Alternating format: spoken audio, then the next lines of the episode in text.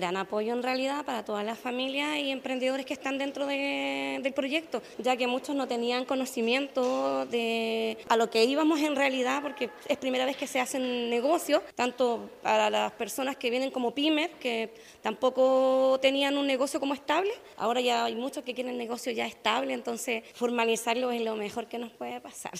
Comenzamos a trabajar con Gloria, ¿cierto? Y el equipo de fomento productivo desde el año pasado. Y ellos nos expresan la necesidad de poder trabajar con la comarca y por supuesto que nosotros decidimos inmediatamente hacer un aporte, ya que vemos esto que puede ser algo muy provechoso para la comuna y para los comerciantes ambulantes. Creemos que podemos hacer un aporte para trabajar con ellos, capacitarlos, asesorarlos en este camino tan a veces complejo del emprendimiento. Lo que estamos viendo hoy día junto a Cercotec y el equipo municipal es entregar herramientas para que tengan mejores vitrinas, para el trato al usuario que vaya a comprarles,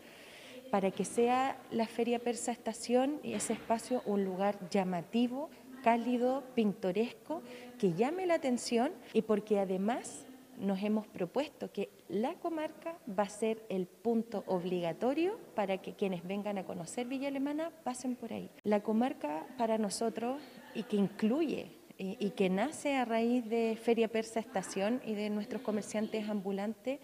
yo creo que va a ser la demostración a que las cosas sí pueden ser posibles cuando hay voluntad y cuando no se ve el conflicto desde lo punitivo, sino desde la oportunidad para poder generar no un buen producto solamente, sino que desarrollo humano y económico de la mano.